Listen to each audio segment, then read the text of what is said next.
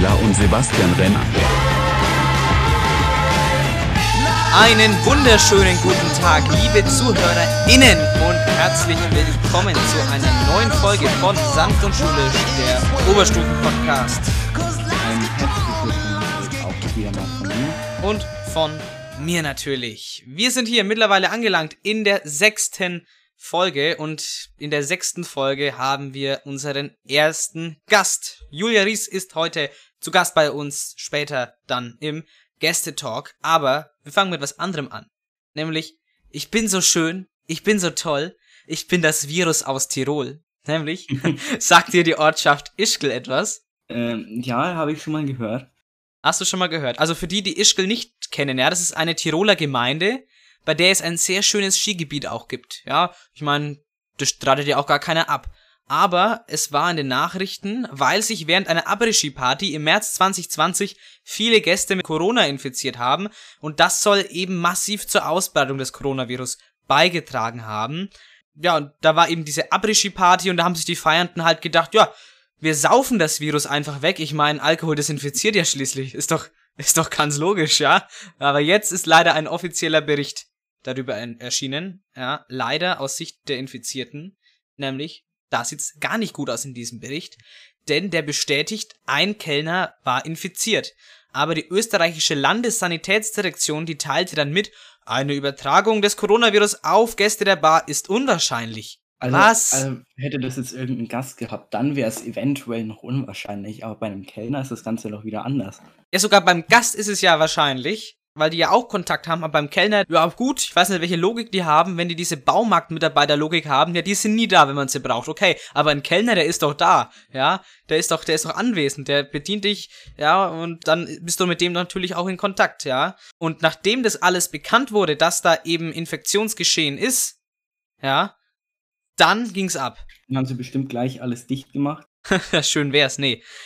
Dann sind die Gäste fluchtartig abgehauen. Nämlich, da wurden einfach Leihski weggeworfen, teilweise Sachen im Hotel zurückgelassen, ja. Gerüchte besagen, einige Deutsche hätten sogar Pfandflaschen liegen lassen, aber das finde ich jetzt ein bisschen weit hergeholt. Das würde kein Deutscher machen. Nein, nein, nein. Nein, nein, nein, nein. Das kann ich mir nicht vorstellen. Ja. Und zack ins Auto und im Auto noch Symptome gezeigt und über die Grenze heim und dann so das Virus in der Welt umhergetragen, das Virus verschleppt und das bestätigt eben jetzt dieser Bericht. Ja.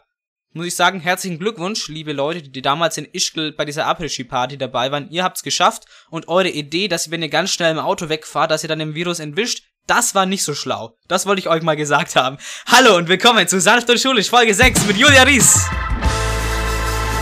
So, ich werde euch jetzt gleich die Fakten zur Woche vorstellen. Dann haben wir, wie schon mehrmals angekündigt, einen Gästetalk. Nach dem Gästetalk haben wir noch eine, ein kleines Spiel, nämlich Will You Press the Button. Das kennen bestimmt ganz, ganz viele von euch. Anmerkung aus der Redaktion, das haben wir diese Folge nicht mehr geschafft, das holen wir nächste Folge nach. Und zum Schluss werden noch die Songwünsche vom Gast, heute eben von der Julia Ries und von mir aufgenommen. Aber sagt bitte Donald Trump nicht, dass es das Spiel Will You Press the Button gibt, weil der verwechselt das mit diesem roten Knopf im Weißen Haus und ähm, ja, ähm, Gibt es diesen Knopf eigentlich wirklich? bei seiner Intelligenz denke ich, dass der da draufdrücken kann. Äh, ich kann mir, ah, ich kann mir das schon vorstellen, aber irgendwie ist es auch dermaßen unrealistisch, ne? Ja. Dass das so, ich glaube, das hat einfach die Filmindustrie Hollywood hat es so ein bisschen, hat diesen Glauben geschürt, so ein bisschen, oder diese, diese, diese Vorstellung des roten Knopfes, der da, wo machst du auf, gibst dann die äh, Codes ein und haut, haust drauf und dann gehen die, gehen die Raketen los. Hm. Wie gesagt, ich könnte es mir irgendwie vorstellen, bei den, bei den Amis und so, im, im weil es ja im, im Oval Office dann, glaube ich, ist, ne? Das und so, dass es dann eh so, weil es ja eh so, so geschützt ist, äh, dass dann, dass da eh niemand hinkommt. Aber, boah, wenn, also wenn der Trump, wenn dem langweilig ist und der hockt dann da so an seinem Schreibtisch und der, der rote Knopf ist vor dem, ist ja auch gefährlich. Oder er rutscht mal mit der Hand ab. Ja, zum Beispiel bei dem, bei dem weiß man nie, ja. Das ist ja ein bisschen wie bei dieser, bei dieser Kinderüberraschungsei-Werbung, ne, mit den, mit den Kindern, ne. Das ist dann wie Trump. Wenn du nicht auf den roten Knopf drauf drückst, bis ich wieder da bin, dann bekommst du sogar einen zweiten.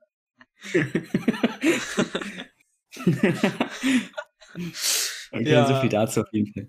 Es ist Freitag, der 16. Oktober 2020. Das ist der 289. Tag des Jahres. Es sind 15 Tage bis Halloween und somit zu den Herbstferien. 69 Tage bis Weihnachten und 76 Tage bis Jahresende. Man sieht, jede Woche, jede Folge sind es weniger Tage bis Weihnachten. Unglaublich. Unglaublich. Wahnsinn. Ja. Wie hast du gewusst, dass ich jedes Jahr älter werde? Was? Nee. Ja. Heiligsblechle. Da bin ich aber überrascht. Da wäre ich Das- auch sehr überrascht. Das haut mich ja aus den Socken, Jan. So, jetzt zu was Neuem geführten, wo die Idee von mir stammt, nämlich die kuriosen Feiertage. Heute ist unter anderem Internationaler Tag des Händewaschens. Das ist jetzt nicht so kurios, aber auch mal interessant, dass es den gibt. Ja, ist wichtig. Und heute in Deutschland ist der Tag des Schornsteinfegers. Die Schornsteinfeger ist ja so ein bisschen eine, eine aussterbende Zunft, ne? Eigentlich so Schornsteinfeger, eigentlich so, ich glaube, ist nicht, nicht gerade der beliebteste Ausbildungsberuf, obwohl ich tatsächlich zwei Leute kenne, ähm, die das machen. Aber eigentlich ist es Schornsteinfeger, das ist, das ist doch, eigentlich denkt sich doch kein Jugendlicher, ja, ich mache jetzt meinen Abschluss, Schulabschluss und dann werde ich Schornsteinfeger, ne? Das ist nicht dieses klassische Bild. Also ich muss jetzt mal persönlich sagen, ich kenne überhaupt keinen Schornsteinfeger. Ja. Also man sieht es nicht oft. Ja, ich denke, es ist, wie gesagt, auch so eine aussterbende Zunft, eine, ein aussterbender Beruf. Ja, weil Schornsteine, die waren natürlich früher essentiell wichtig zum Heizen, aber heutzutage ist ja das mehr äh, Zierde, Dekoration und nicht mehr notwendig, um ein Haus zu heizen. Aber für die, die weiterhin einen Schornstein haben oder so ein, ein Kamin mit Schornstein, für die ist es natürlich wichtig, dass da, dass es doch einen gibt, der, der das Ganze auch mal reinigt. Ähm, weil die Brandgefahr natürlich durch den Ruß, ja, ist ja quasi nicht verbranntes, nicht vollständig verbranntes Material, ne? Mhm. Da ist die, die, die Brandgefahr natürlich dann deutlich erhöht. Also äh, ein, ein Beruf, den man nicht unterschätzen sollte. Was wir natürlich auch mal wieder machen wollen, die historischen Ereignisse des Tages zu präsentieren. Normalerweise haben wir da eine eigene Rubrik dafür, durch die Geschichte. Aber wenn wir so, so ein bisschen was, nur so zum Einstieg ein bisschen was erzählen, dann brauchen wir, packen wir das an von an Anfang. So wie das, was am 16. Oktober 1962 passiert ist. Nämlich der amerikanische Präsident damals, John F. Kennedy, der wird über die sowjetischen SS-4 Mittelstreckenraketen informiert und somit beginnen die eigentlichen 13 Tage der Kuba-Krise. Also die Kuba-Krise sollte jedem ein Begriff sein und auch was damit was da so alles passiert ist, das davon sollte man mal gehört haben und auch denn, dann man kann sich auch gerne den Film an, äh, dazu angucken 13 Days, eben diese 13 ähm, kritischen Tage der Kuba-Krise. Also das war schon weltpolitisch gesehen, da war man ganz nah an einem dritten Weltkrieg. Also ich höre gerade übrigens das erste Mal, dass es davon einen Film gibt. Echt? Haben wir den nicht, Ja. mal, haben wir den nicht sogar mal in der Schule geschaut? Ja, wenn, dann, dann war ich da nicht da. Ja. Wahrscheinlich in Quarantäne vor zwei Jahren. Ähm, aber am 16. Oktober ist noch was passiert, und zwar ein Jahr später, nämlich 1963. Äh, nämlich da wird Ludwig Erhard als Nachfolger Konrad Adenauers zum Bundeskanzler der BRD gewählt.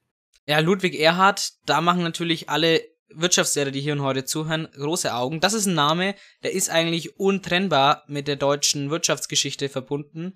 Ludwig Erhard, man kennt ihn vor allem als äh, Wirtschaftsminister zur Zeit des Wirtschaftswunders und danach äh, wurde er noch zum Bundeskanzler gewählt.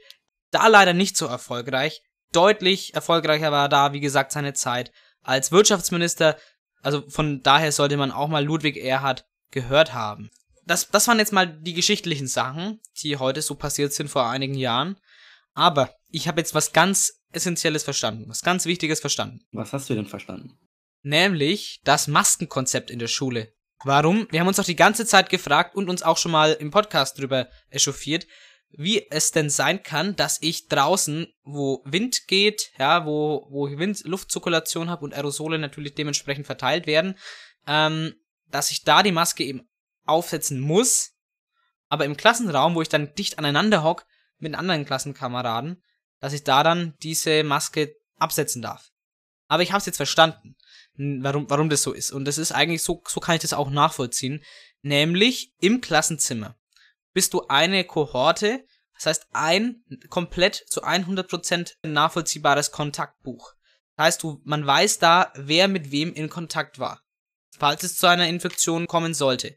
Wenn du jetzt aber das im Pausenhof passiert, weil, mal, weil da die Schüler die Masken unten haben und die, und die sind unachtsam, wie sie sind, gehen sie da dicht aneinander vorbei und da steckt sich einer an, dann kannst du da keine Kontakte mehr nachvollziehen und so macht es meiner Meinung nach im Nachhinein gesehen doch Sinn, dass man eben die Masken im Klassenzimmer absetzen darf und außerhalb eben nicht. Ja, so in dem Punkt ist es vielleicht ganz plausibel, aber das ändert ja trotzdem nichts am erhöhten Infektionsrisiko im Klassenzimmer. Das stimmt, natürlich ist in geschlossenen Räumen die Infektionsgefahr deutlich höher, was natürlich auch die aktuellen Zahlen belegen. Nämlich gestern am 15.10.2020 wurden 7334 Neuinfektionen in Deutschland gemeldet und bei uns im Landkreis ist die 7-Tage-Inzidenz bei 17,9 auf 100.000 Personen.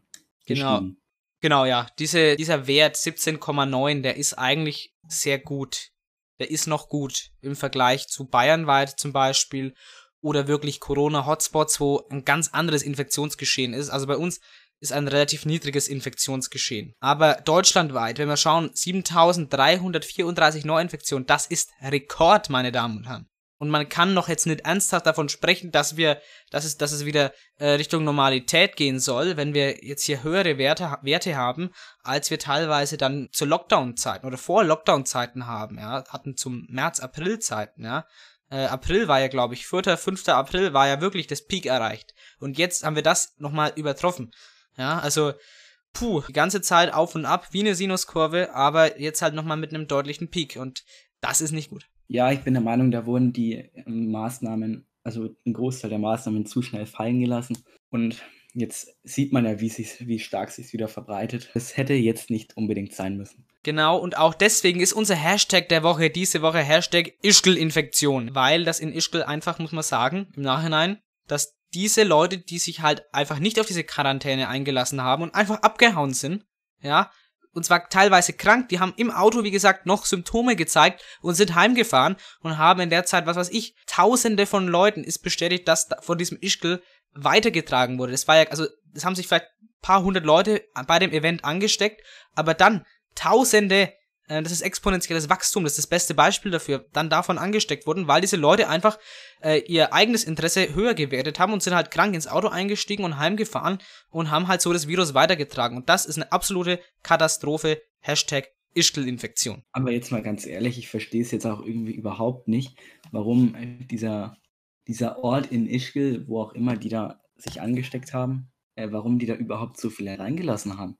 Es war eine, es war eine Après-Ski-Bar, ja, und es war so, es war im März, also da war so, da, danach war ja der Lockdown, also das war so, da war Corona ja so im, im Kommen, war so der, der Beginn des Ganzen, ne? Vielleicht deswegen noch, dass es da noch, dass das, da gab es ja noch keine richtigen Konzepte. Ja, das kann natürlich gut sein. Ich bin mir da gerade nicht ganz sicher, wann das denn alles angefangen hat mit den Maßnahmen. Ja, in dieser Post-Lockdown-Welt können wir damit eh gar nichts mehr anfangen. Ja. Richtig. Mit, ist mit, eh schon zu spät. Das, das ist schon, das sind vergangene Zeiten. Ich finde es auch mittlerweile schon komisch, wenn ich mir irgendwas anschaue, irgendeine Serie oder so, oder ein Film, irgendwas, und da sind die Leute so dicht beisammen ohne Maske. Ich finde das jetzt mittlerweile richtig komisch. Es ist richtig komisch geworden für mich. Weil wenn Leute ohne Maske rumlaufen. Also in, in so Serien, die halt natürlich äh, prä-Corona äh, erstellt wurden. Ich finde es mittlerweile wirklich äh, ein komisches Gefühl, ja, komisch anzusehen irgendwie. Es hat sich schon so mhm. eingebrannt.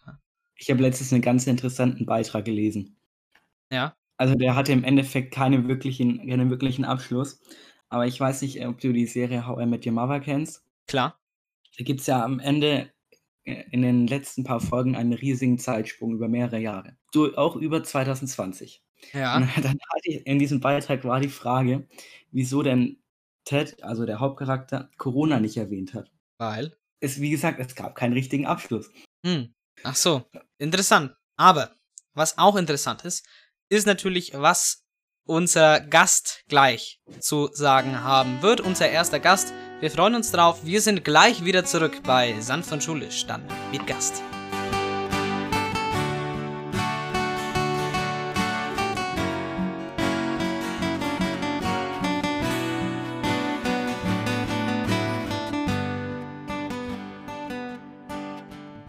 Und da sind wir wieder zurück bei Sanft und Schulisch, der Oberstufen-Podcast. Und hier auch mit unserem ersten Gast, den wir hier und heute begrüßen dürfen. Eine Lehrerin, die ziemlich lange an der Sinnefelder Schule in Treuchtlingen war, aber jetzt nicht mehr da ist. Julia Ries, herzlich willkommen.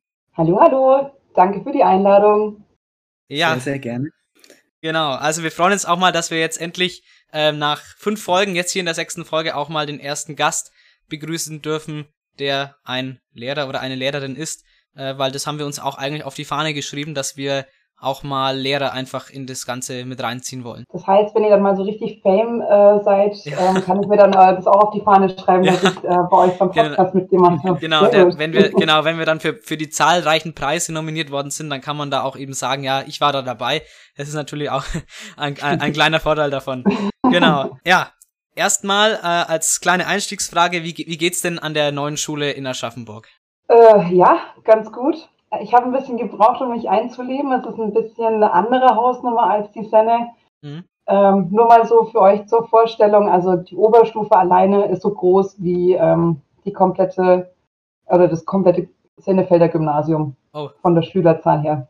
Okay, also wir haben ja, wir sind ja ungefähr, sagen wir mal, von der, so müssten ja von der Q11 vielleicht, was sind wir da an Schülern vielleicht? 40, 50? 40, 50 mhm. so rum, ja.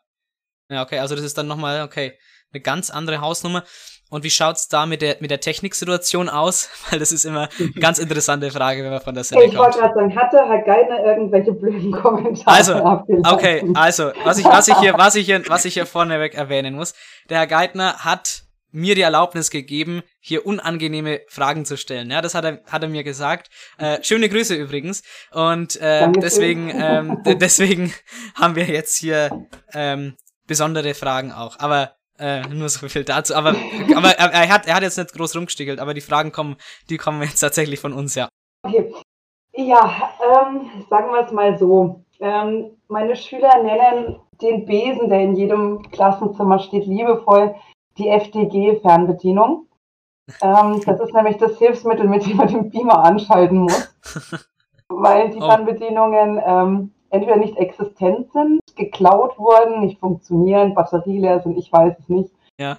ich, ich bin ja ganz froh, dass ich zumindest mein Tablet irgendwo über HDMI anschließen kann. Oh, okay. Ähm, ich habe einen Raum tatsächlich, also wir haben ja ungefähr, ich glaube, zehn Biochemiesäle insgesamt mhm. und einer ist mit so einem elendigen Smartboard ausgestattet. Da geht aber die rechte obere Ecke schon nicht mehr. Oh. Und da bin ich zwei Stunden die Woche drin, das ist die Hölle. Also ganz ehrlich, ich vermisse die technische Ausstattung der Szene und genießt es, dass ihr da so fortschrittlich seid. Also wir leben hier in Aschaffenburg echt so ein bisschen im medialen Mittelalter, würde ich behaupten. Also das hätte ich nicht erwartet, dass ich den Satz in meinem Leben jemals höre. Das Aber müssen wir uns einrahmen. Das müssen ja. wir uns ausdrücken und in den Zitatrahmen einrahmen. Aber ganz, ganz interessant, ja, auch mal dann, weil man, man, man lebt ja quasi in, die, in dieser Sennefelder Schule oder ist da Schüler und ist in dieser Bubble drin und, mhm. und redet und redet konsequent eigentlich alles schlecht. Und wenn man dann mal, wenn man denkt, wenn man, wenn man so denkt, Aschaffenburg, da, da wird's ja dann eigentlich, denkt man so, dass es da eigentlich dann besser zugehen sollte. Wenn es dann das im Endeffekt nicht ist, dann ist es natürlich auch eine riesen Überraschung, das ist klar. Ja, und das habe ich nämlich auch dem Herrn Geithner erzählt und der hat sich sehr darüber lustig gemacht. Deswegen ähm, war jetzt auch der Verdacht, dass die Frage von ihm kommt, ah, äh, sehr nah für mich. Ja. gut, gut, der Verdacht liegt nah, ja, aber das hat er uns tatsächlich ähm, nicht erzählt, ja. Okay. ja, aber dafür, hey, dafür haben wir einen halben Zoo bei uns an der Schule. Also wir haben von, ähm, ich glaube, vier Axolotl. Wir haben auch einen Axolotl-Fanclub. Das mhm. sind Schüler, die die betreuen über Aquarien, mit sich Fischen und ähm, diverse Echsen. Also Fische, wie gesagt, also wir haben einen halben Zoo da. Zwar keine okay. mediale Ausstattung, aber jede Menge Viecher. Was haben wir? Ameisen. Ja, stimmt, wir haben Ameisen in Klassenzimmern. hey, ja, stimmt. Ja. 153, 154, ne? Genau, da wo wir zu Hause sind und die Baustelle mhm. nebenan ist, da gesellen sich auch noch die Ameisen dazu. Ja, die werden auch keine Lust auf die ganzen äh, Baustellenfahrzeuge haben. Ja. Wie sieht es denn da mit der WLAN-Situation aus? Ja, das ist so tagesabhängig. Wenn das WLAN mal Lust hat, funktioniert Wenn es keine Lust hat, dann nicht. Und ähm, ja, wie gesagt, also ich vermisse, ich vermisse die Senne, was WLAN, was Technik angeht. Da können wir bei weitem nicht mithalten. Okay, also, also das ist echt interessant. Okay, ja, das ist wirklich interessant. Also damit hatte ich wirklich überhaupt nicht gerechnet. Also ich habe äh, viel erwartet, also habe mich von dem Gespräch heute viel erwartet, aber diese Aussage tatsächlich nicht, ja. Ja. Naja. Ich habe gar nicht gewusst, dass man solche Aussagen überhaupt treffen kann. Ja. Ja, ähm, ja. Aber ihr müsst halt auch noch auf der anderen Seite sehen, ähm, dass wir halt an unserer Schule einen Medientechniker haben, den Herrn Schneider. Das gibt es an anderen Schulen mhm. nicht.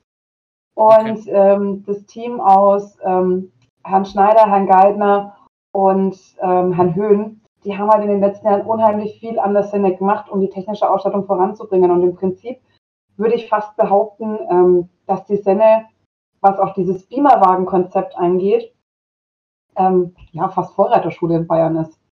Also da dürft ihr euch echt was drauf einbilden auf diese Ja. Ausstattung. Alles ja, wir klar. müssen ja jetzt auch sagen, wir kennen ja eigentlich gar nichts anderes. Eben. Mhm. Ja. Also ich hatte in der, in der Grundschule, auf die ich gegangen bin, da gab's, da gab's ja nicht mal einen Gong. Ich war ja schon, also ich war, es war tatsächlich überrascht, als ich das erste Mal auch einen Schulgong in der fünften Klasse gehört habe. Also das heißt, ich bin da technisch, also ich bin da auch nichts gewohnt von der Schule. Und dann mal zu hören, klar, wie es an einer anderen Schule ähm, laufen kann, äh, ist natürlich wirklich auch interessant. Und was dann natürlich auch mal interessant ist, war ja das auch immer so als großer Maluspunkt von der Senne rausgestellt wurde, war irgendwie so immer die, die Sauberkeit der Toiletten, ja. Das ist natürlich eine Frage, das ist quasi die Visitenkarte einer Schule, ja. Und wie, wie schaut's da bei euch aus? Die Frage trifft sich perfekt. Also wir hatten am Dienstag Konferenz und ähm, ich dachte auch, dass es so ein Sendephänomen ist, dass ähm, Klobrillen zertreten werden oder Klorollen in Müll, äh, Quatsch, in die Kloschüssel gestopft werden. Hm. Und tatsächlich wurde in der Konferenz auch angesprochen, dass das in der letzten Zeit auch am FDG verstärkt vorgekommen sein soll, dass Oh. irgendwelche Schüler die Klorollen in die Klos reinstopfen und ähm, dass die Klos auch nicht besonders sauber sind. Hm. Und aktuell ist es auch bei uns an der Schule tatsächlich im Gespräch, dass in den Pausen Lehrer Kloaufsicht machen sollen. Also dass in die Schülerklos Lehrer reingestellt werden. Also interessant. Also ich, ich verstehe bis heute nicht, wie man als, als Schüler darauf kommt, aber da steckt man nicht drin. Ich, ich, also ich verstehe ja, wenn man mal irgendwas, irgendwas macht, was gegen das System ist, ja, so in Anführungszeichen, ja. Aber, aber das betrifft einen ja selber. Ich meine, damit macht man sich ja selber kaputt, ja. Also, das, das ist Ich wollte Sache. sagen, Ja. und jetzt, ihr habt, ihr habt ja den Neubau, da sind ja richtig schöne Klos. Also, Das stimmt, ja. da, also da, ich sag, ich gehe doch lieber auf ein schönes, sauberes Klo, als auf irgendein so ein Ja. versifftes, verstopftes. Also das verstehe ich halt auch überhaupt nicht. Ja, gerade zur Klo-Situation. Ich weiß nicht, Sebi, ob du es noch weißt, wir waren da ja einmal Hm. und haben uns da, haben darüber bemängelt, dass es da keine Mülleimer stehen und zwei Tage später standen da Mülleimer drin. Ja, ist ja noch alles in der Entwicklung. Ja, aber Ich wollte immerhin. gerade sagen, ist die Frage, sind die Klos verwandt? Vielleicht. Ja. Hätten wir schon mal die erste Verschwörungstheorie. Ja, schon wieder. Ja, wir haben ja, wir haben ja, in diesem, wir haben ja viel im Podcast mit Verschwörungstheorien in letzter Zeit zu tun gehabt. Jetzt haben wir hier schon wieder die nächste. Und was mir einfällt, das habe ich in der letzten, das habe ich in der letzten Folge ja vergessen. Da haben wir, äh, haben wir gesagt, wir, wir haben, wir haben die Treppen im Schulhaus gezählt, im neuen von der von der Treppe und haben vergessen da das dann und haben vergessen das dann zu sagen, wie viele es sind. Ja. Es sind nämlich ähm, insgesamt 44. Ja, so macht macht was macht mit dem Fakt, was ihr wollt, aber es sind 44 Treppenstufen. Ja. So. Ihr könnt ja jetzt ausrechnen, wie viele Kalorien man da so Ja, genau. pro Treppengang verbraucht und keine Ahnung, welche Glühbirne man damit wie lange betreiben könnte. Genau. Sebi, du darfst diese 44 aber nicht als Alleinstellungsmerkmal zählen, denn wir müssen das Ganze ja auch wieder runter. Ja, dann sind es 88 Treppenstufen. Gut. Ja, wie sieht's denn mit den Kollegen an deiner neuen Schule aus? Ja, also ich muss ganz ehrlich zugeben, ich habe dieses Jahr einen sehr kompakten Stundenplan. Also ich habe eigentlich nahezu keine Freistunden. Das heißt, der Weg bis ins Lehrerzimmer, den schaffe ich gar nicht so oft. So die Fachschaftskollegen, die kenne ich inzwischen alle. Das ist halt bei dieser riesigen Schule, sind halt auch entsprechend viele Lehrer. Ich hatte so den ersten Schockmoment am Tag vom ersten Schultag, als wir die Eröffnungskonferenz hatten. Da habe ich nämlich festgestellt, dass meine ehemalige Deutsch-Grundkurslehrerin, die ich bis zur 13. Klasse hatte, jetzt meine Kollegin ist. Oh. Ja, das war mal so eine kurze Schocksituation, weil äh, ich weiß nicht, wie es euch geht, so mit Oberstufendeutsch. Ich habe zwar die Ja. Bücher oder die, die Lektüren gern gelesen, aber ich war nie der begnadete Aufsätzeschreiber. Und Ja, äh, ja, sie, hat- sie, ja. hat dann, sie hat dann eben gleich gemeint, als äh, sie drauf gekommen ist, woher wir uns kennen, hat, dass sie irgendwie gleich mal in den Unterlagen gucken muss, ob sie noch irgendwas von mir hat. Ich habe sie seitdem nicht mal so im 1 zu 1 Gespräch gesehen. Ich hoffe, sie hat nichts gefunden. ja, hoffentlich.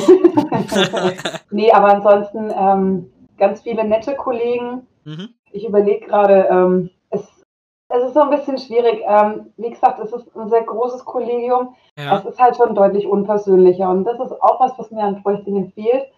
Ähm, ich habe ja da ganz viele Kollegen gehabt, die mehr für einen waren als Kollegen, mit denen man halt dann auch befreundet ist, wo du dann am Wochenende auch mal was mit denen machst und ähm, Mhm. sich dann auch in den Zwischenstunden mal so über die Schüler auskotzt. Mhm. Ja, Lehrer brauchen auch so ein bisschen Ja, äh, Seelenreinigung. Und das habe ich jetzt noch nicht so, aber gute Schule, der läuft ja auch erst sechs Wochen.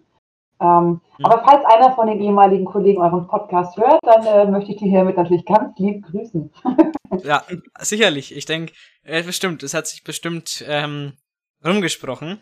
Ähm, und vielleicht, wenn, wenn wir schon dabei sind, wenn das auch jetzt ein Lehrer hört, der hier noch aktiv an der Schule ist, dann möchten wir natürlich auch Ausschau halten nach jemandem, der hier auch nochmal auf dem heißen Stuhl hocken möchte und hier zu Gast ist. Ja, das möchten wir natürlich ein bisschen ausweiten, weil ich finde es immer ganz spannend, ja auch mal Lehrer von der von der anderen Perspektive zu sehen und nicht immer quasi in diesem Lehrer-Schüler-Verhältnis, sondern einfach mal ähm, sich mit seinen Lehrern ähm, so außerhalb so zu unterhalten. Das finde ich auch einen ganz spannenden Aspekt auf jeden Fall.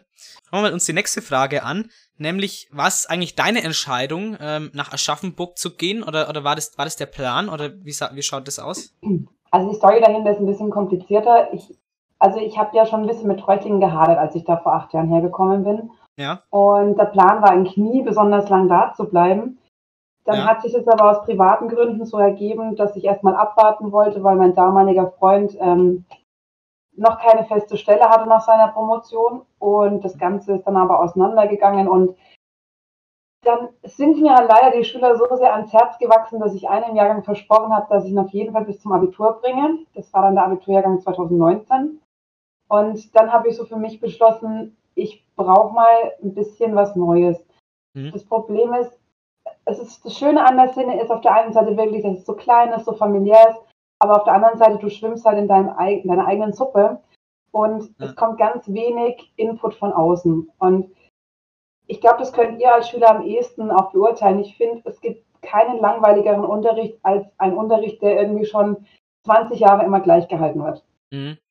Und irgendwie habe ich so für mich entschlossen, ich brauche irgendwie mal einen neuen Input, ich muss mal raus, ich muss mal auch was anderes sehen, eben wie ihr vorhin schon gesagt habt, mal aus dieser Blasenszene rauskommen Mhm. und sich das mal an anderen Schulen angucken, wie läuft es da ab? Und ähm, gerade wenn man auch neue Kollegen kennenlernt, dann sieht man halt dann auch so, ah, wie macht der das, ähm, welche Methoden setzt er ein? Und das habe ich jetzt auch in den letzten Wochen schon ähm, gemerkt, dass ich für mich mehr, also ganz viel schon dazugelernt habe und ähm, auch jetzt meinen Unterricht wieder ordentlich überarbeitet habe. Zum Beispiel, wenn ich das kurz erklären darf, am FDG gibt es die sogenannte Mittelstufe Plus.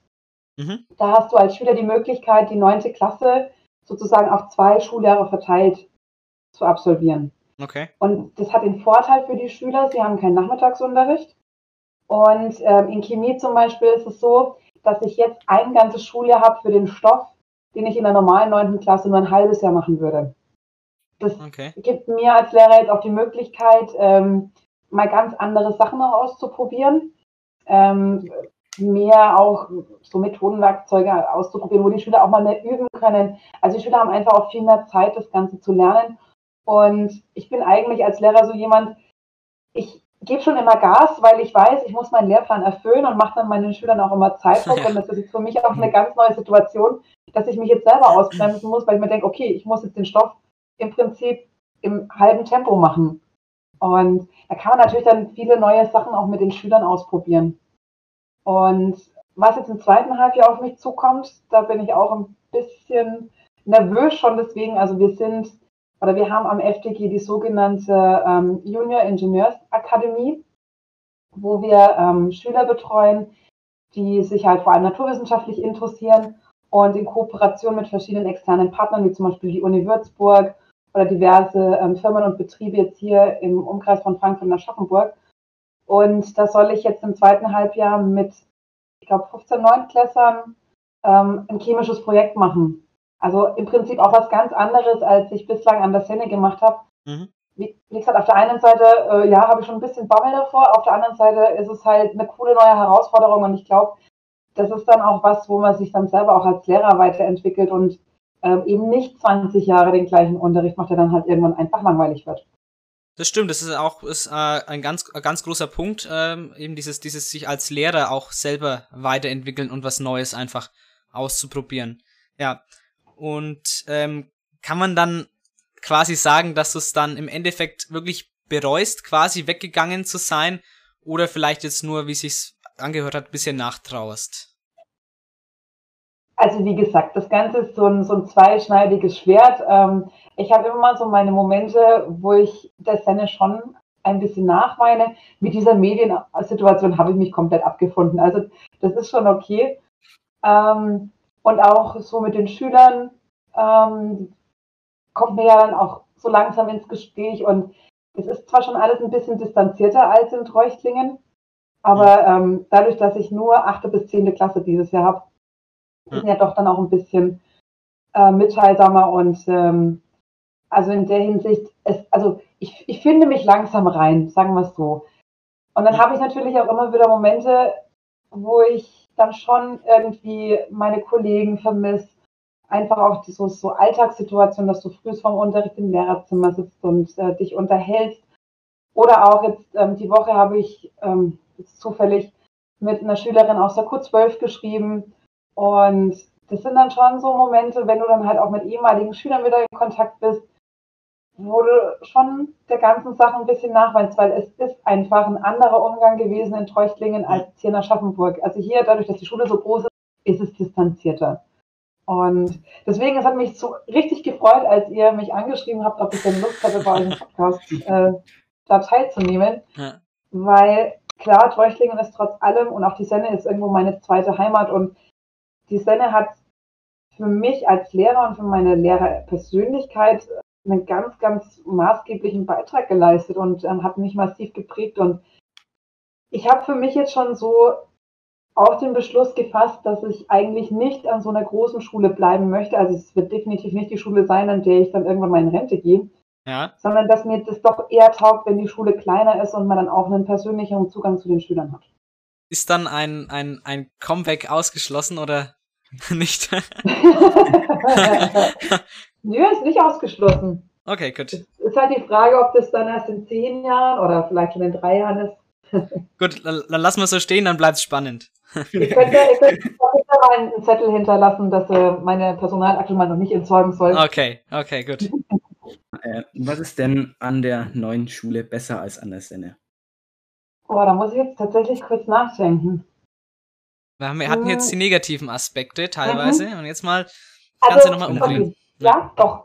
Ähm, was auf jeden Fall super ist, ähm, ist so die, die Materialausstattung. Ich nenne es mal Materialausstattung. Ähm, durch den Umzug vom, vom Altbau in den Neubau jetzt in den Pfingstferien haben wir ja sehr viel entsorgt, sowohl in Biologie als auch in Chemie. Und ähm, im Prinzip, ich meine, die Biofachschaft oder die Biovorbereitung und die Biosammlung sind soweit an der Senne ja jetzt haben jetzt so einen Grundstock, aber der muss ausgebaut werden. Also es gibt ja so viele ähm, Materialien, die du halt für einen coolen Unterricht benutzen kannst. Ja. Und zum Beispiel, was ich jetzt ähm, öfter schon genutzt habe und mir das äh, sehr gut gefällt, es gibt zum Beispiel für ähm, Tablets und für Handys so, ach, das, das, sind so digitale Messeinheiten, wo du die einfach im Prinzip ans Handy anschließt und dann ähm, zeichnen mhm. die zum Beispiel eine Siedekurve auf. Ah, okay. Also Gut, im Prinzip haben wir, ja. haben wir solche Ausstattungsgegenstände, die wir halt an in der Sende jetzt noch nicht haben, die auch relativ teuer sind. Mhm. Und was mir auch sehr gut gefällt, ähm, ist keine Kritik an den Treuchtlinger Schülern, aber ähm, zumindest habe ich jetzt so, also wie formuliere ich das jetzt, ohne dass es gemeiner wird? die, also die, die Treuchtlinger äh, können was wegstecken, glaube ich. Okay, schauen wir mal, wenn ich dann irgendwelche Drohmails demnächst bekomme. Nein. ähm, also ich muss tatsächlich sagen, so in der ersten Woche war ich äh, total überrascht, ähm, wie brav die Schüler da Arbeitsaufträge erledigen. Also ich habe, ich weiß nicht, ob ihr euch an die Stunde erinnert, da musste ich nämlich mal dran denken, als wir die letztes Jahr bei euch gemacht haben. Ähm, das ging da um die verschiedenen Nährstoffgruppen, Kohlenhydrate, Fette, Eiweiße und dann hatte ich so ja. einen Gallery Walk im Biosaal aufgehängt Mhm. Und ich weiß, dass es da ein, zwei, drei Schüler aus eurer Klasse gab, die dann echt so ein bisschen rumgemacht haben, so, äh, jetzt muss mal aufstehen, jetzt muss was arbeiten. Ja. Und meine zehnte Klasse dieses Jahr, ich habe den Arbeitsauftrag rausgegeben und alle haben gearbeitet. Keiner ja. hat geredet, hat alle haben gearbeitet. Ich war dann ganz verunsichert mitten im Klassenzimmer gestanden, habe dann gefragt, ob irgendwer Hilfe braucht. Und nach, keine Ahnung, sieben Minuten waren sie fertig, setzten sich hin und haben darauf gewartet, dass wir es jetzt besprechen. Also, da sind die schon ein bisschen bräver als ihr. Und was ich auch, wie gesagt, das habe ich ja vorhin schon erwähnt, äh, ziemlich cool finde. Wir sind eine Naturwissenschaft, also eine, eine MINT-Elite-Schule nennt sich das Ganze. Davon gibt es in Deutschland, glaube ich, 50 Stück oder so, weil hier halt sehr viel für Naturwissenschaften angeboten wird und halt für naturwissenschaftlich interessierte Schüler. Und ich habe dieses Jahr nur naturwissenschaftliche Klassen. Und Mhm. das ist schon auch schön zu beobachten, wie viele clevere Kinder es eigentlich gibt. Also in den Treuchlinger Klassen hast du immer so zwei, drei, vier, die richtig, richtig leistungsstark sind. Und hier sind es halt nochmal ein paar mehr. Und da entwickelt sich häufig dann eine ganz andere Kla also Diskussionsdynamik. Und das macht mir schon sehr viel Spaß, ähm, weil die dann auf einem sehr, sehr hohen Niveau diskutieren, auch die Schüler. Was aber natürlich auch teilweise dadurch kommt, ich habe ja das gesagt mit dieser Mittelstufe Plus, wenn Ja. die in der 10. Klasse sind, sind die eigentlich ja schon vom Alter her in der 11. Mhm. Das heißt, also so, wie, so wie wir, so wie wir Genau. eigentlich auch, genau. Ja. Richtig, genauso wie ihr Ela. Aber das, das Phänomen haben wir ja auch schon öfters mit den E-Klassen beobachtet, dass die häufig einfach leistungsstärker sind als die in Anführungszeichen normalen Gymnasiasten. Einfach weil ihr vom Kopf her ein Jahr weiter seid. Und das ähm, zum Beispiel ist mal was, was mir sehr gut gefällt. Ja, genau. Es ist, ich glaube, es ist, es ist das und wenn man sich vielleicht auch bewusster dafür entschieden hat. Ja, ich, ich mache ja, ich mache ja die Mhm. E-Klasse ja, oder ich habe ja, wir haben ja die E-Klasse nicht gesagt, wir machen jetzt einfach nochmal Schule, weil es uns, weil es uns so viel, so viel Spaß macht. Ja, so äh, gut, das haben vielleicht, das, das haben wahrscheinlich die aus der Voss gesagt, weil sie, weil bei uns sind ja ganz viele auf die Voss gegangen und haben abbrochen. Wahrscheinlich, die hatten wirklich nichts anderes zu tun, okay. Aber wir hatten ja dann schon einen Sinn dahinter, dann die E-Klasse zu machen und hatten äh, natürlich ist man dann vielleicht auch ein bisschen anders motiviert, äh, dann da was zu machen, als wenn ich halt regulär in der 10. Gymnasium bin, wahrscheinlich, ja. Eben. Und ihr habt ja im Prinzip auch schon mal so eine Abschlussprüfung hinter euch gebracht. Das heißt, Und das auch wisst, noch, ja. wie es läuft und dass man sich dann halt auf seinen Hintern hocken muss und was tun muss, während halt der Gymnasiast, ähm, ja, der ist es gewohnt, der kommt von der siebten in die achte, von der achten in die neunte, von der neunten in die zehnte und dann geht's dann einfach irgendwie Genau, weiter. genau. ja. Deswegen, also wir haben das auch im Lehrerzimmer schon mal öfters thematisiert, ob es dann sinnvoll wird, dann auch den normalen Zehntklässler-Gymnasiasten sowas wie eine Abschlussprüfung mal zu Mhm. gönnen. Einfach, dass die mal sehen, was es auch für eine Arbeit ist, eben für so eine Abschlussprüfung zu lernen, weil ich glaube, dass ganz viele dann plötzlich in der 11. Klasse total geschockt sind, was auf einmal von ihnen verlangt wird. Also ich Ja. weiß nicht, wie das euch jetzt geht. Also mir sind es ja, also, also ich sag, ich spreche jetzt mal für mich, Jan, vielleicht wird es für dich ähnlich sein, aber ähm, ich, also wenn man sich mal wirklich diesen, diesen, diesen Sommer und, und, und davor einfach diese, diese, diese Prüfungsvorbereitung einfach sich da hinguckt hat für die Abschlussprüfung, das war vor allem für Mathe und äh, Physik einfach wirklich immens viel, was man da gerade im Einzelzweig dann halt eben da leisten muss. Und das sind mir das jetzt einfach gewöhnt, ja, muss man, muss man halt ganz klar so sagen, dass mir das vielleicht eher gewöhnt sind, sich da hinzuhocken und da wirklich was zu arbeiten und das Thema auch zu erarbeiten und zu verstehen. Da muss ich jetzt mal ganz kurz einhaken. Bei mir war es ein bisschen anders. Oh, ich Ich weiß, habe was kommt. tatsächlich sehr, sehr wenig gemacht. Äh, ab und zu habe ich mir mal so ein Video über das Thema angeguckt, aber ansonsten eigentlich nicht viel, bis gar nichts. Aber es hat ja geklappt, das ist ja das Schlimme. Und ich wollte gerade sagen, Mann, das ist total kontraproduktiv. Wir wollen doch jetzt hier mit dem Podcast auch die Mitschüler dazu bewegen, dass Eben. sie was tun. Verdammt, Du machst die ganze Argumentation kaputt. richtig. Es tut mir jetzt auch leid, aber bitte nehmt euch kein Beispiel an mir. Ja, Das hätte genau. mir dermaßen auf die Füße fallen können. Das ist der stochastische Zufall. Ja. Und das hatten wir vorhin schon ein bisschen angesprochen. Wir waren ja, glaube ich, so die, die ersten, ja, wahrscheinlich, ja, die ersten, die so auf die Idee gekommen sind, einen Podcast über die, über die Oberstufe zu machen. Ich, ich glaube nicht, dass es sowas in der Art schon mal an der Sennefelder gab. Wie findet man das als, als Lehrer, dass sich da so Schüler hinsetzen und sagen, ja gut, man macht was für die Mitschüler in der Oberstufe oder für welche, die noch in die Oberstufe kommen und zusätzlich halt noch ein bisschen Unterhaltung dazu. Also prinzipiell finde ich die Idee mega. Ähm, es gibt ja Schulen, die haben so ein eigenes ähm, Schulradio. Und da Mhm. habe ich jetzt zum Beispiel auch einen Kollegen in Nürnberg kennengelernt, der das bei sich an der Schule betreut und fand die Idee einfach grandios. Mhm. Und hat man dann auch gedacht, warum man das eigentlich nicht in Treuchtlingen einführen könnte. Und im Prinzip seid ihr das ja dann auch, Ja. nur halt in der Podcast-Variante. Genau. Und muss man halt dann echt hoffen, also ihr müsst dann auch ordentlich Werbung an der Sende machen, dass es eben zukünftige Oberstufenschüler auch mitbekommen. Und an sich muss ich ja ganz ehrlich sagen, ähm, habe ich euren Podcast jetzt so die letzten paar Mal immer beim Autofahren gehört. Und ähm, prima natürlich auch deshalb, weil ich dann so ein bisschen über den neuesten Gossip an der Senne auf dem Laufenden gehalten Genau. werden wollte. Genau, also ich sag nur was, ja. eure Jagd nach dem verlorenen Oberstufenzimmer. Ja, genau. Das heißt, dass wir, dass wir jetzt endlich wieder haben, zumindest wie, also der, der Gymnasialmusiksaal immerhin, was ja besser ist als nix. Aber da mussten wir auch erstmal äh, drum kämpfen, weil wir zwischenzeitlich wieder gar nichts hatten. Und in der Sitzmulde zu hocken ist wirklich, wenn man wirklich eine Doppelstunde mal frei hat, ist wirklich in der Sitzmulde zu hocken, anderthalb Stunden, wirklich nicht angenehm, ja. Also kann man schon froh sein, dass wir jetzt wenigstens wieder einen Raum haben, ja. Ja, definitiv. Das Einzige, was wirklich ein bisschen traurig ist, ähm, dadurch, dass vermutlich die ganzen Sofas aus dem alten Oberstufenzimmer entsorgt worden sind, mhm. äh, sind hier ganze Biotope für irgendwelche Mäuse und oh. ja, so komische Wanzen, die in diesen Sofas gelebt haben, wahrscheinlich auch mit zerstört worden. Ja. Oder habt ihr die Sofas behalten? Ähm, die wurden, ich weiß nicht, ob es, es wurde auf jeden Fall von der Frau Bergmann angeordnet. Ich weiß nicht, ob es schon vollzogen ist, aber dass das auf jeden Fall geräumt wird und entsorgt wird. Die dürfen nicht, die dürfen nicht umziehen, diese äh, Sofas aus Brandschutzgründen anscheinend. Okay. Ja, nee, du, ich glaube, das ist auch besser so, wer weiß, was da drin alles liebt. Äh, ja, wenn man so betrachtet, dann ist es wahrscheinlich besser. Das ist mal was anderes, äh, ein wenig thematisch. Ja. Wie war denn dein Studium so für dich persönlich? Ja, also prinzipiell eine grandiose Zeit. Ähm, hätte ich auf jeden Fall Lust, nochmal zu machen. Allerdings mhm. würde ich mir jetzt, glaube ich, inzwischen zu alt fühlen äh, bei den ganzen Jungspunden, die da drin rumhupfen. Ähm, nee, hat mir mega gut gefallen. Ähm, ich wäre kein Student dafür gewesen, für so ein trockenes Fach wie Jura oder so. Ich habe das wirklich sehr genossen, dass du mit Biologie und Chemie einfach so den Wechsel zwischen ähm, theoretischen Vorlesungen und ganz vielen Praktika hast.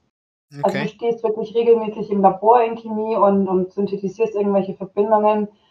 Ähm, in Biologie hast du ähm, angefangen von irgendwelchen Anatomiekursen, wo du dann Ratten sezierst, ähm, bis hin zu irgendwelchen Exkursionen über das Imkermodul. Also ich habe ein Jahr lang ähm, den Bienenstock mitbetreut und es ist schon arbeitsaufwendig und was man auch nicht unterschätzen darf, wenn man eben Naturwissenschaften studieren möchte, dass man nicht so die klassischen Semesterferien hat, wie jetzt zum Beispiel ein Jurastudent oder ein BWL-Student. Ja. Weil viele Praktika einfach dann auch in, in den Semesterferien lagen. Also ich weiß, wir hatten einmal so ein dreiwöchiges Blockpraktikum, wo wir wirklich von frühs morgens bis abends im Labor standen und ähm, nicht viel Tageslicht mitbekommen haben. Also da muss man mit rechnen. Aber was, ich, was mir auch sehr gut gefallen hat, ich habe in Bayreuth studiert und Bayreuth mhm. ist eine Campus-Uni. Und kann ich nur wärmstens empfehlen. Ich weiß, die Treuchtlinger gehen bevorzugt nach Nürnberg, Erlangen oder Eichstätt. Aber guckt euch ruhig auch mal bei Unis ein bisschen weiter weg ähm, um. Denn auf diesen Campus-Unis, das ist an sich einfach ein, ein, total buntes Miteinander. Du kannst irgendwann, wenn du eine Zeit lang da studierst, am Klamottenstil unterscheiden, wer welchen Studiengang besucht. ja, das kann mir gut vorstellen, ja, dass man, dass man sieht, wer Jura oder wer BWL dann studiert im Vergleich zu einem, der Naturwissenschaften studiert. Ich glaube, das kann man, äh, kann man dann irgendwann unterscheiden, ja. Ja, ja, da waren da zum Beispiel, wir hatten so Geoökologen, das waren immer die, die barfuß und mit Federn in den Haaren rumgelaufen sind. und dann die Sportökonomen, die zwar in dem ganzen Studium nur einen Sportkurs besuchen mussten, aber immer im Trainingsanzug mal aus Prinzip rumgelaufen sind, dass auch ja sportlich ausschauen. Und was natürlich mega war, wir hatten halt auch regelmäßig Campuspartys. Also da hat jede Fakultät hat einmal im Semester eine Party ausgerichtet und dann gab es natürlich auch noch so unter der Woche die Möglichkeit, feiern zu gehen. Und das ist sowas, was ich finde, was zum Studieren auch dazugehört. Und ich finde es immer so ein bisschen schade, wenn ich auch von den Treuchtlinger ähm, ehemaligen Schülern höre, die dann halt jeden Tag nach Hause zurückpendeln. Weil da fehlt dann einfach was. Das gehört zum Studieren auch mit dazu. Klar, lernen und so weiter, aber das ist im Prinzip, ihr seid jung, ihr könnt feiern und ähm, wenn man halt am nächsten Tag, ja. das sage ich jetzt nicht offiziell, verkadert in der Vorlesung sitzt, dann ist es auch nicht so dramatisch. Eben, was natürlich nie, pass nie, passiert ist. Nee, nee, nee, das äh, unter unterstellt dir ja auch keiner, nee, nee, das, äh, damit hat auch keiner gerechnet. Nee, also das ist auch so eine Sache eben mit diesem, mit diesem Nachhausependeln. Ich denke, da geht auch einfach viel, viel Zeit verloren, gerade wenn man jetzt mal auch mit dem Auto fährt, wo man zum Beispiel im Zug, gut, da kann man ja vielleicht noch nebenbei sich was anschauen, theoretisch, aber ich, was ich so, was ich so gehört habe, da geht halt durch, das, durch dieses Pendeln einfach, ist einfach tote Zeit quasi. Wo in der Zeit kann man entweder, hat man, kann man schlafen, Freizeit machen oder halt lernen, ja. Und das ist halt das, was ich jetzt zum Beispiel vermeiden möchte, ja. Ja, und mal ganz ehrlich, also das war auch so ein Grund, ähm, also im Prinzip musste ich ja zweieinhalb Stunden von zu Hause bis nach Bayreuth fahren dem Auto. Aber ich hatte so mit 19 auch das Gefühl, ich möchte mal daheim raus. Also einfach dieses auf eigenen Beinen stehen und sich selber mhm. bekochen, selber einkaufen gehen und halt im Prinzip ja, erwachsen werden. Also ich finde, das gehört einfach ab ja. 19 so mit dazu und wenn man das nicht anders kennt und bei Mama die ganze Zeit verbringt, das ist nicht böse gemeint. Ich fahre immer noch sehr gerne zu meinen Eltern, jetzt sowieso ja auch, wo ich wieder in der Nähe wohne, äh, mal spontan vorbei, aber so ein bisschen eine Selbstständigkeit will man ja dann irgendwann auch mal haben und auf eigenen Beinen stehen. Und ich finde, das ist dann einfach wichtig, dass man nach dem Abitur mal rausgeht, sei es auch für ein FSJ oder einfach wirklich zum Studieren auch zu Hause auszieht. Genau, wenn man, wenn man eben so lange diese, diese Zeit halt eben gehabt hat, Schule und dann Oberstufe und dann Studium und das dann alles quasi dann noch daheim zu machen, ja klar, dass man dann irgendwann einem vielleicht auch mal die Decke auf den Kopf fällt oder dass man einfach mal eben, wie du es gesagt hast, was, was Neues einfach mal dann erleben will, das ist ja eigentlich dann eigentlich klar und ich denke, das ähm, würden auch viele anstreben dann, ja. Die Frage wegen dem Studium einfach nur äh, noch zur Erklärung, warum, weil sich einfach vielleicht, äh, was sich ja einige bestimmt interessieren, auch für ein Chemie-Biologie-Studium, ja, aber es waren ja die Infotage der FAU, Erlangen-Nürnberg dann, und da haben sich, glaube ich, auch einige das angeguckt zu äh, Chemie und Bio, deswegen mal interessant, wenn da jemand, der das studiert hat, davon hier erzählt, daher die Frage. Ähm, ja, dürft ihr euch auch gerne, also wenn es da Fragen dazu gibt, dürft ihr euch gerne bei mir auch melden, beziehungsweise. Interessierte Mitschüler von euch. Also, wie gesagt, äh, wie, wenn, wenn jemand hier gerade äh, zuhört, der, den das interessiert, dann kann man sich da natürlich gerne, zum Beispiel wie wir über Instagram zum Beispiel bestimmt gerne melden. Ja. Genau. Was uns noch interessiert, wir haben ja jetzt eben Chemie äh, für die für die Q11 jetzt genommen. Einige haben, äh, ich glaube, es gibt auch welche, die Chemie und Bio haben ähm, auch über zwei Jahre dann, aber wir haben ja jetzt erstmal nur, um auf diese Stundenanzahl zu kommen, haben wir halt noch Chemie genommen. Ähm, wir haben äh, zumindest angefangen äh, mit mit Aromaten, also Arenen und dann äh, irgendwas mit Farben kommt, irgendwas auf irgendwas äh, Farbstoffe, Farbstoffe, Farbstoffe glaube ich kommen dann irgendwas wird uns erzählt. Aber was erwartet denn einen so in der in der Oberstufe in also für uns in Chemie und für die die halt Bio haben, dann auch noch in Bio. Also ich muss ganz ehrlich sagen, die Q11 ist mein absolutes Lieblingsjahr in Chemie, weil das erste Mal Chemie wirklich ist, mit der man auch im Alltag was anfangen kann. Also wo mal wirklich mhm. Alltagssachen erklärt werden.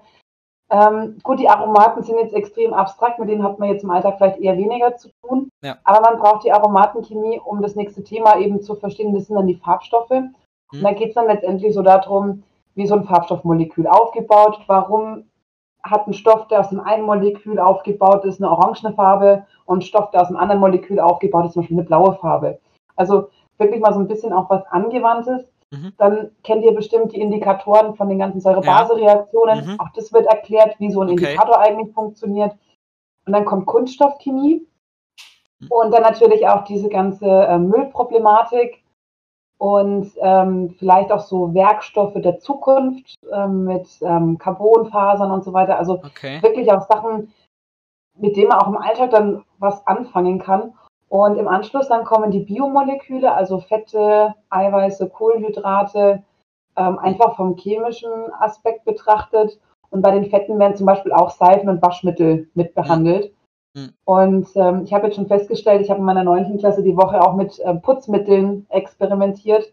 Hm. Und da waren die, vor allem die Jungs, ähm, die hatten zum Teil das erste Mal Putzmittel in ihren Händen.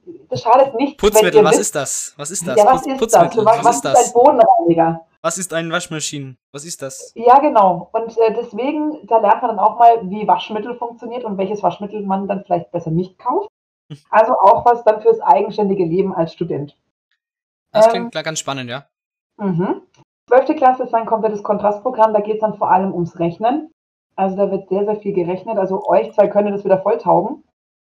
Ja gut, dann haben wir es ja nicht mehr. Aber, aber könnte es sein, dass es dann, dass es uns dann taugen würde, rein theoretisch, ja.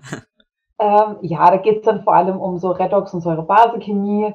Und ähm, im Prinzip kann man dann eben auch ausrechnen, inwiefern man diese Reaktionen vielleicht beschleunigen kann oder wie man die Rückreaktion beschleunigen kann. Ähm, also im Großen und Ganzen geht es um Gleichgewichtsreaktionen. Und da wiederholt man halt relativ viel aus der gymnasialen neunten Jahrgangsstufe. Und ja, also ich mag Redoxchemie ja sowieso sehr gerne. Also mir macht das sehr viel Spaß. So ein bisschen Elektrochemie kommt dann auch, wie Batterien funktionieren. Also auch so ein bisschen physikalische Chemie, falls das noch so ein kleiner Anreiz für euch zwei sein sollte. Ja, genau, das macht man, machen wir jetzt zumindest hm, in Physik auch noch. Wir haben ja auch noch Physik als weitere Naturwissenschaft. Jetzt, da macht man jetzt gerade im Moment den, den, Kondensator, ja, das ist ja mhm. ähm, im Prinzip auch sowas ähm, ähnliches, ja. Und was, was erwartet dann noch die, die jetzt eben Biologie gewählt haben, dann noch? Also jetzt mal für Schüler, die noch nicht in der Oberstufe waren, zusammengefasst. Also leider ist es so mit dem aktuellen Lehrplan, dass so der Anfang von der 11. Klasse eigentlich das Schlimmste ist für Schüler. Man macht Biochemie und viele legen ja Chemie eigentlich ab und sind dann immer total geschockt, wenn es dann im Bio plötzlich chemisch wird. Also im Prinzip ähm, Photosynthese. Schön im Detail, was passiert da, welche chemischen Abläufe sind da in den Pflanzen dann das Ganze auch auf heterotrophe Organismen übertragen, also Zellatmung, auch chemisch betrachtet. Und wenn das aber überstanden ist, kommt das coole zweite Halbjahr, da geht es dann um Genetik. Also angefangen von den klassischen Sachen wie zum Beispiel Aufbau der DNA, Mitose, Meiose, was man halt schon aus der Mittelstufe her kennt. Und ähm, dann geht es noch so ein bisschen in die klassische Genetik, also die Mendelschen Regeln. Die sind im Gymnasium nicht im Lehrplan in der Mittelstufe, ich glaube an der Realschule aber schon. Die sagen mir jetzt tatsächlich was. Mendelschen äh, mhm. Regeln, das habe ich, glaube das habe hab ich schon mal gehört, ja. Ja, das haben wir, glaube ich, äh, in der 10. gemacht. Kann sein, ja, ich glaube schon. Ja, also ja. die ehemaligen ELA, die ich in den Oberstufen, Jahrgangsstufen bislang hatte, die kannten die schon. Ja. Die Gymnasiasten kannten es nicht. Und dann macht man halt auch so Sachen wie Erbkrankheiten, Gentechnik. Ah, genau, rezessive Vererbung und sowas. Mhm, genau. genau. Und ja, genau, dann haben wir das, dann haben wir das auf jeden Fall gemacht, ja. Ja, und in der zwölften Klasse geht es dann mit Neurobiologie weiter. Das ist ja so ein bisschen mein Lieblingsthema, auch in Bio. Ähm, Aufbau Nervenzelle, Funktionsweise. Und dann geht es weiter mit Verhaltensbiologie, also Konditionieren, irgendwelche ähm, Sozialverhaltensweisen. Und da kann man immer ganz viel im Prinzip aus dem Tierreich auch auf den Menschen übertragen und umgekehrt. Das führt dann immer auch zu ganz witzigen Unterrichtssituationen. Und letztes Thema ist dann noch Evolution was man ja in der Mittelstufe auch schon mal behandelt hat. Und da geht es halt noch mal ein bisschen mehr ins Detail. Also ich sage immer so, die Elfte finde ich fast schwerer in Bio als die Zwölfte. Also wenn man das erste Halb in der Elfte überstanden hat, ist das Schlimmste vorbei. Okay, dann das als kleiner Hoffnungsschimmer für die, die jetzt eben in Biologie sind in der Q11. Aber ich denke, ähm, die würden sich da schon auch was beidacht haben, dass sie eben nicht Chemie gewählt haben. Also ich bin, ich bin zufrieden jetzt, dass ich jetzt letztendlich jetzt Chemie gewählt habe, auch wenn das jetzt für uns natürlich viel zum, zum Nachholen ist und viel zum, sagen wir so, daheim nochmal extra Videos anschauen zum, zum Verstehen. Ja, aber, ähm, aber, aber man, es ist nicht so, dass man jetzt quasi komplett raus ist. Ja, so ist es, so ist es nicht. Wenn man sich das Ganze von der Realschule vielleicht nochmal ein bisschen wieder zu Gemüte geführt hat und dann, und dann wieder wenig reinkommt. Ich weiß ja nicht, Jan, wie es bei dir da ausschaut, aber einigermaßen, ja. Ich, ja. ich habe so ein bisschen meine Schwierigkeiten noch damit, aber ich komme auch so langsam rein. Langsam kommt man da rein, ja. Genau. Und ich muss jetzt mal sagen, dass äh, die kommenden Themen in Chemie tatsächlich ziemlich interessant klangen. Das klingt spannend, das stimmt. Das, das jetzt bin ich hier auch äh, angefixt. Ja, da bin ich gespannt. Ja, jetzt bin ich gespannt auf den, auf den, auf den Rest. äh, Chemie Q11, ja. Jetzt muss es der Kollege nur noch entsprechend umsetzen, dass es spannend bleibt. Das äh, ist natürlich die Bedingung, aber ich denke, der, der macht es schon, ja. Sehr gut. Unsere Abschlussfrage für heute ist, ob du auf unsere Abschlussfeier kommst. Na hallo, ich äh, warte da schon eine Einladung. Ja, optimal. Dann haben wir es hiermit offiziell bestätigt. Dann gibt, äh, dann geht die Einladung dann auf jeden Fall raus, dann dementsprechend, äh, wenn es soweit ist, wenn alles bestanden ist und so weiter. Ähm, 2022, ja, dann, wenn das alles äh, Corona-mäßig, mal gucken, wie sich die Situation da entwickelt. Aber wir hatten ja, da haben wir heute schon äh, drüber gesprochen, natürlich am Anfang der Folge, dass wir, dass das RKI gerade rausgegeben hat, äh, dass wir, dass wir gestern den Höchstwert, den Rekord geknackt haben mit 7300 und ein paar zerquetschten Infizierten, äh, Neuinfektionen pro Tag. Ähm, ja, also es ist immer so ein Auf und Ab und die Welle schwappt wieder nach oben, aber mal gucken, wie es dann bei unserer Abi-Feier letztendlich aussehen wird. Das kann man jetzt natürlich noch nicht sagen.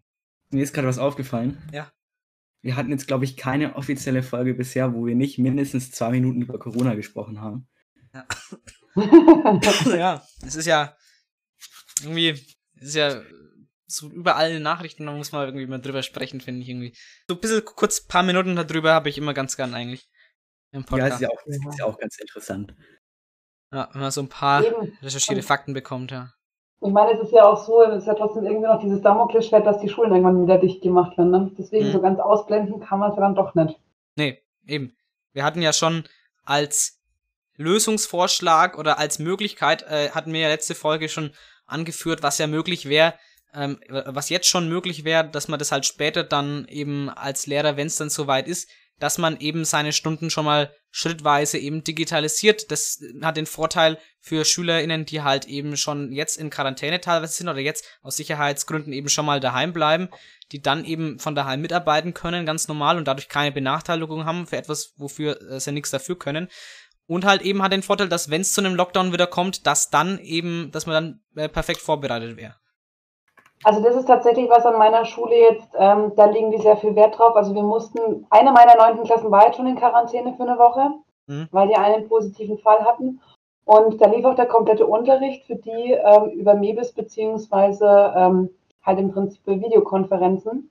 Mhm. Und wir sind von der Schulleitung auch angehalten, dass wir für jede Klasse unsere Materialien äh, immer schön auf Mebis schon draufstellen. Also okay, da sind wir tatsächlich äh, von ja. unserer Schulleitung angehalten, dass wir das auch jetzt schon machen. Okay, das ist ja schön zu hören, dass es da schon mal ähm, an anderen Schulen äh, da schon eben ähm, solche Vorgehensweisen gibt. Äh, dann hoffen wir mal eben, dass das vielleicht bei uns auch mal äh, kommen wird oder an anderen Schulen eben, dass das Ganze eben ausgeweitet wird, weil das ist halt so eine Sache zur Zeit. Das ist einfach wichtig, dass man darüber, dass man, dass man da eben vorbereitet ist. Ja, Jetzt haben wir ganz schön lange gesprochen, länger als wir eigentlich geplant hatten, aber das macht ja nichts. Wir waren in einem wunderbaren Gespräch heute. Ähm, Julia, danke äh, fürs Kommen, danke für, fürs Beantworten unserer Fragen erstmal. Dankeschön, dass ich euer erster Gast sein durfte. Also ich war jetzt echt ein bisschen aufgeregt, aber war ja. super angenehmes Gespräch mit euch beiden. Ja, war optimal. Also muss sagen, äh, das, das gibt äh, Mut und Hoffnung für, für neue Gespräche, auch mit anderen Lehrern, die, die dann da auch gerne mal, wie gesagt, hier äh, herkommen können und sich hier unterhalten können und mal außerhalb ähm, der Schule oder sich außerhalb der, dem Schulischen eben ihren Schülern mal präsentieren können auf äh, Kanälen wie Spotify, Apple Podcast, Google Podcast, überall, wo es Podcasts gibt, außer auf, Jan, wo gibt es unseren Podcast nicht auf? Ich hoffe, ich, ich hoffe, es war dieser, aber ich bin mir nicht mehr sicher. Dieser war's. Auf dieser gibt es den Podcast nicht zu hören, ja. Genau, aber das ist ja nicht so schlimm. Ich glaube, dieser hat eh fast keiner. Also ich kenne keinen, der dieser benutzt. Und wenn nicht, kann man es ja eh, man kann es ja eh kostenlos auf Spotify hören und kostenlos auf Apple Podcasts. Und den kann man auf jeden Fall überall, Pod, äh, überall kostenlos hören. Also deswegen macht es auf jeden Fall nichts, ja, ähm, dann war es auf jeden Fall mit dem Gästetalk und ich würde auch sagen, das war's mit der Folge, aber halt noch nicht, denn jetzt gibt's erstmal noch den Songwunsch von euch beiden. Ihr dürft euch jetzt natürlich noch einen Song jeweils raussuchen, der dann auf unsere Playlist Nachsitzen auf Spotify kommt. Also ich habe drüber nachgedacht, schon seitdem ich jetzt eure letzte Folge gehört habe, was ich für einen Song nehme und ich habe mir gedacht, ich brauche irgendwas äh, die Motivation so wieder ein bisschen hochschiebt, weil jetzt gerade so kurz vor den Herbstferien ähm, ist man ja doch immer in so einem Motivationsloch. Ja. Und auch wenn ihr schon ein Lied von Queen hattet, würde ich mir Don't Stop Me Now von Freddie Mercury oder Queen, ich weiß es gar nicht, ja. ähm, würde ich mir für die Playlist wünschen. Pack mal auf die Liste und Jan, hast du auch direkt deinen Songwunsch? Ich habe meinen Songwunsch auch, der ist diese Nacht erst rausgekommen. Ja, das ist Alligator und Sido mit Monet. Alles klar, kommt auch auf die Liste.